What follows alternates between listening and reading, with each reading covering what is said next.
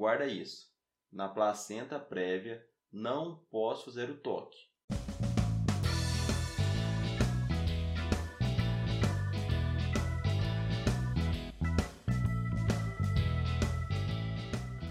Fala galera, meu nome é João Pedro Santos.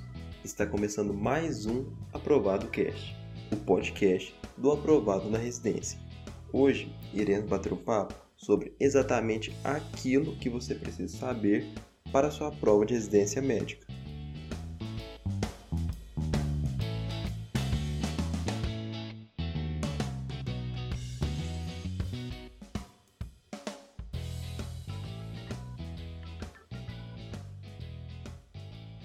E o episódio de hoje é sobre a continuação de um tema que tem grande chance de cair na sua prova, mas grande mesmo, que é sobre o sangramento da segunda metade da gestação.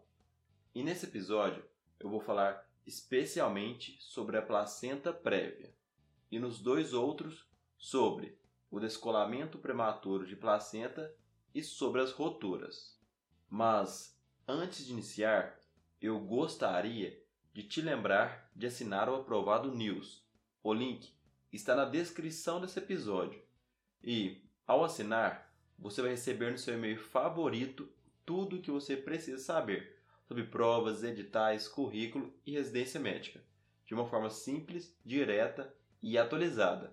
E eu gostaria de te lembrar de me seguir no Instagram, que é aprovado.na ponto residência, para você não perder nenhum episódio, flashcards, questões e diversos outros assuntos sobre residência. E também me siga aqui na plataforma que você está me ouvindo agora. E se estiver gostando dos conteúdos, compartilhe com os amigos. E agora eu vou dividir esse episódio em seis pontos. O primeiro é sobre a definição e classificação o segundo sobre os fatores de risco, o terceiro sobre o quadro clínico, o quarto sobre o diagnóstico, o quinto ponto sobre a conduta e o sexto sobre as complicações e o acretismo placentário. Inicialmente, eu quero explicar o que é placenta prévia. E guarda esse conceito, porque isso não aparece apenas aqui, mas em outras matérias da GO. Quando usamos o termo prévia na obstetrícia, eu me refiro a algo que está passando entre a apresentação do feto e o colo, ou seja, o que estiver entre o bebê e o colo. Chamamos aquilo de prévia. E no caso, quando é a placenta, chamamos de placenta prévia. E ela pode estar ali, tampando o orifício interno do colo do útero de forma total ou apenas parcial. Pode estar apenas próximo ao colo do útero. E lembra aqui comigo, para ser placenta prévia, é necessário que seja após a 28ª semana de gestação. Isso ocorre porque é normal que ocorra migração placentária durante a gestação é normal a placenta ficar indo ali de um lado para outro, mas isso acontece até a 28ª semana. Após isso, ocorre o término dessa migração. Por isso, utilizamos essa data. Não esquece disso. E como eu iniciei dizendo, a placenta prévia pode ter três classificações, que é a total a parcial e a marginal. E pelo próprio nome, você já imagina o que é, né? A total é quando a placenta ocupa ali todo o colo do útero.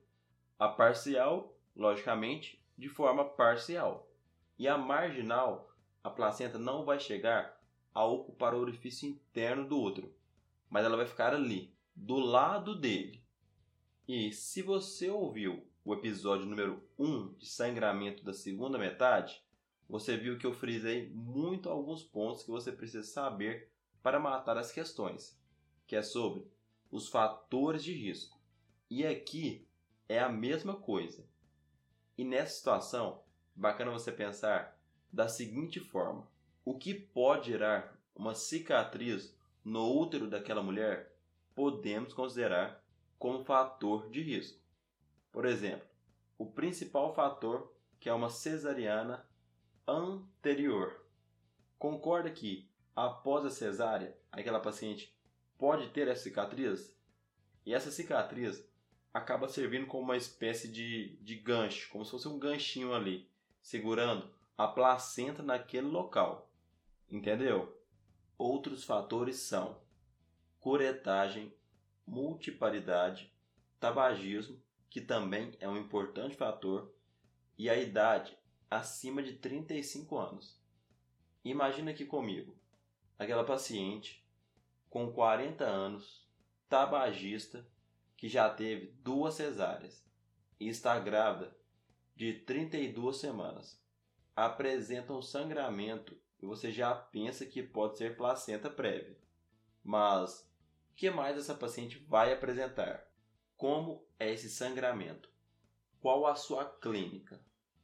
E para você lembrar, como estamos falando de placenta prévia, sugiro que vocês lembrem do acrônimo. Prévia, P R E V I A, que é o que? P de progressivo, que é um sangramento progressivo.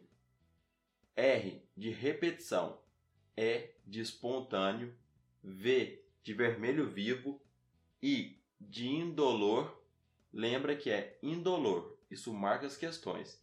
E a letra A de ausência de hipertonia e sofrimento fetal, que é o que ocorre na DPP. Lembrou que lá o marco é a hipertonia uterina? Vou ir relembrando alguns pontos para você saber diferenciar na hora da prova. E na DPP, você se lembra que o diagnóstico era clínico, né?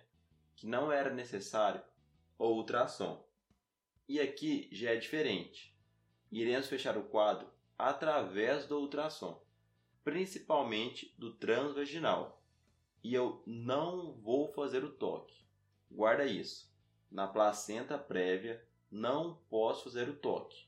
Porque se você não tem um conhecimento exato da localização daquela placenta, pode gerar um sangramento e piorar o quadro. Aqui o diagnóstico é através da ultrassonografia, porque com ela você consegue confirmar o quadro e além disso, já classificar que tipo de placenta é essa, se é total, parcial ou marginal. E após ter fechado o diagnóstico, iremos para a conduta. E aqui você precisa saber o seguinte: se a gestação for a termo e estiver sangrando, o indicado é o parto. Mas se for prematuro, quem vai nos guiar é o grau daquele sangramento. Se estiver sangrando muito, iremos também interromper a gestação. Mas se for apenas aquele sangramento discreto, que sangrou um pouco e parou, e a paciente está bem, iremos optar pela conduta expectante. Vamos ir acompanhando essa paciente de perto. Não iremos realizar o parto já. E já podemos entrar com corticoide para acelerar a maturação pulmonar. Porque caso esse sangramento piore, a iremos interromper. E se for necessário essa conduta, se a paciente apresentar uma placenta prévia total, você concorda comigo que não tem como o bebê sair por via baixa?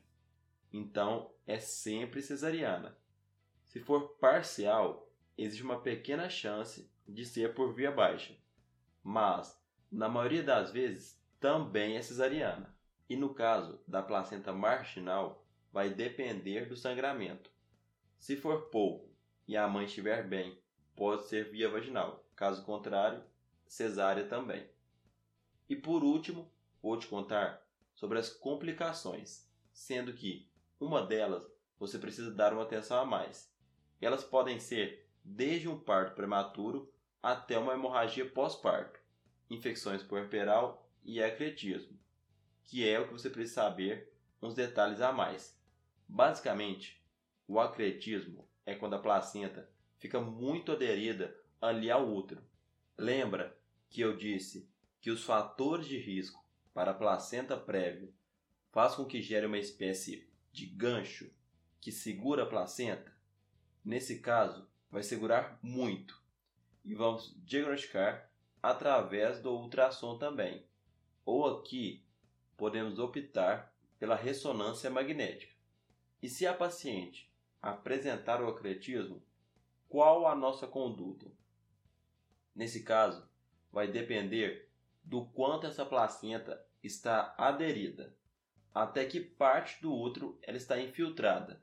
Se for até o endométrio, que chamamos de acreta, podemos tentar uma conduta conservadora, mas a maioria dos casos é necessário retirar o útero mesmo, que é a esterectomia. E nos outros graus de invasão, que aprofunda mais ainda, aí iremos retirar o útero mesmo, que é na increta, que invade até o miométrio, e na percreta, que invade até depois da serosa. Lembra que só na creta podemos tentar uma conduta conservadora, mas mesmo assim costuma ser esterectomia. E agora eu vou recapitular com você os pontos principais que o diagnóstico de placenta prévia ocorre após a 28ª semana de gestação e que ela pode ser classificada em marginal, parcial ou total. E os principais fatores de risco são aqueles fatores que geram uma cicatriz uterina, como a cesárea. E para lembrar do quadro clínico, você precisa lembrar do acrônimo prévia. E para o diagnóstico, vamos confirmar e classificar através do ultrassom. E não vamos realizar o toque.